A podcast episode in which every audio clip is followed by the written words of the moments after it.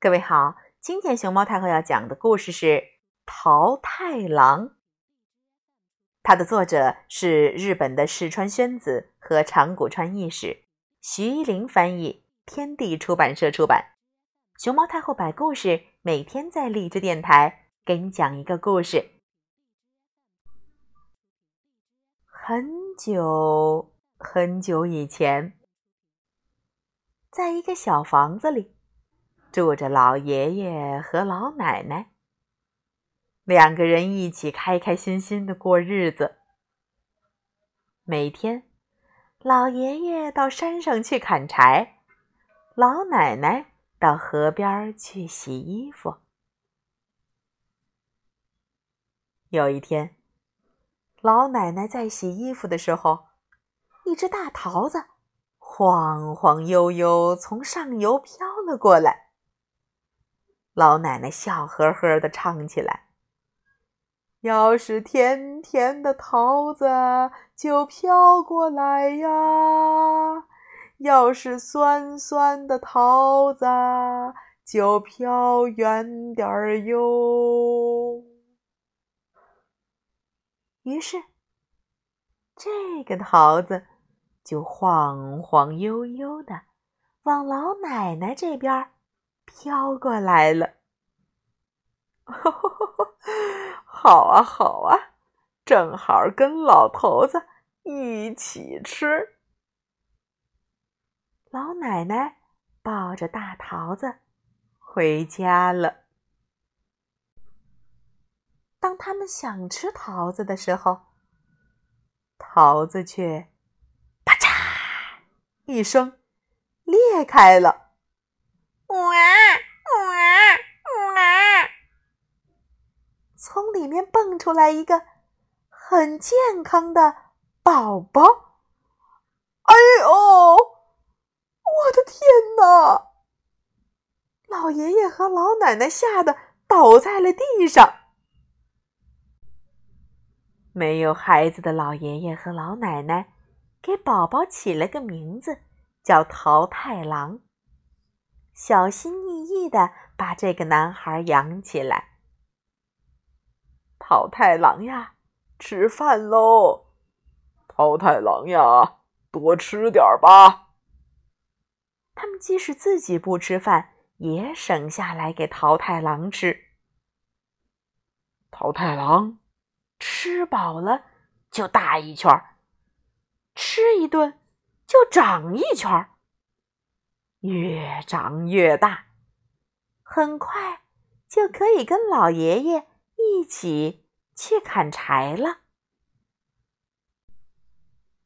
有一天，桃太郎在山脚下的村子里听到了有妖怪出没的坏消息。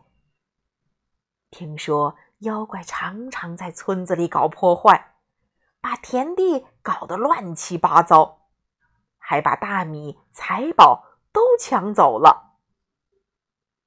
回到家后，桃太郎端端正正的跪坐在老爷爷和老奶奶的面前，说：“爷爷奶奶，请让我去妖怪岛把妖怪打败吧。”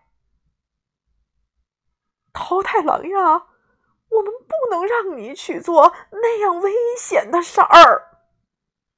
老爷爷吃惊的阻止他。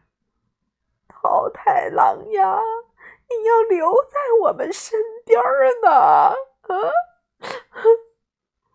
老奶奶也哭着阻止他。可是，桃太郎还是决定要去打妖怪。于是，老爷爷和老奶奶给桃太郎准备了好多东西。还做了好多好吃的黄米团子，让桃太郎带在身上。谢谢你们给我做的日本第一的黄米团子。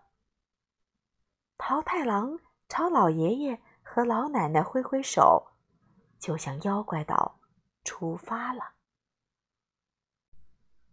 走一段路后，桃太郎遇到一只狗。嗷嗷，桃太郎。你腰边挂的袋子里放了些什么东西啊？是日本第一的黄米团子哟！为了打败妖怪，爷爷和奶奶给我做的，吃一个就有一千个人的力气了。桃太郎回答：“请给我一个吧，二二，我陪你一起去打妖怪。”小狗从桃太郎那里得到一个黄米团子，陪桃太郎一起走。又走了一会儿，桃太郎遇到一只猴子。吱吱，桃太郎，在你腰边挂的袋子里放了些什么东西呀？是日本第一的黄米团子哟！为了打败妖怪，爷爷和奶奶给我做的，吃一个就有一千个人的力气了。桃太郎回答：“请给我一个吧，叽叽，我陪你一起去打妖怪。”猴子从桃太郎那里得到一个黄米团子，陪桃太郎一起走。再走一会儿，桃太郎遇到一只野鸡，叽叽叽！桃太郎，在你腰边挂的袋子里放了些什么东西呀？是日本第一的黄米团子哟！为了打败妖怪，爷爷和奶奶给我做的，吃一个。就有一千个人的力气了。桃太郎回答：“请给我一个，叽叽，我陪你一起去打妖怪。”野鸡也从桃太郎那里得到一个黄米团子，陪桃太郎一起走。桃太郎、狗、猴子和野鸡越过高山，渡过大海。终于来到了妖怪岛，但是大门紧闭着。咚咚咚咚，咚咚咚咚。桃太郎用力敲门：“坏妖怪们，桃太郎来了，快开门！”妖怪们哄堂大笑：“啊哈哈哈哈哈！”你能打开门的话，就自己开吧。于是，猴子翻过了大门，打开了锁。桃太郎冲了进去，有个像擎天柱一样的大妖怪，嘿，挡住了去路。嗯，什么桃太郎？就你这个小家伙！打败你根本就不费吹灰之力呀！啊！听到了这句话，几十个小妖怪啊，一起打来了。不过，桃太郎、狗、猴子和野鸡都吃了黄米团子，拥有了一千个人的力气，所以。根本不怕妖怪，嗷！狗咬住了大妖怪的脚，叽叽！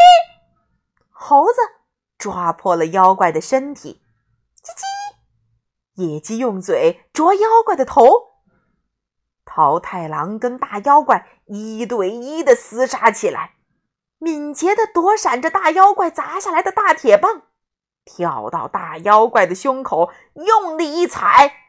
哎呀！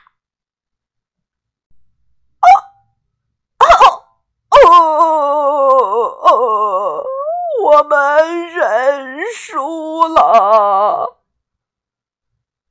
终于，妖怪们跪倒在地。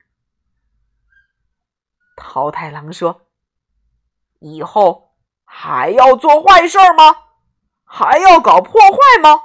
还要抢东西吗？我们再也不敢了，请原谅我们吧。说着，妖怪就把大米和财宝都拿了出来。桃太郎、狗、猴子和野鸡带上所有的大米和财宝，飘呀飘呀。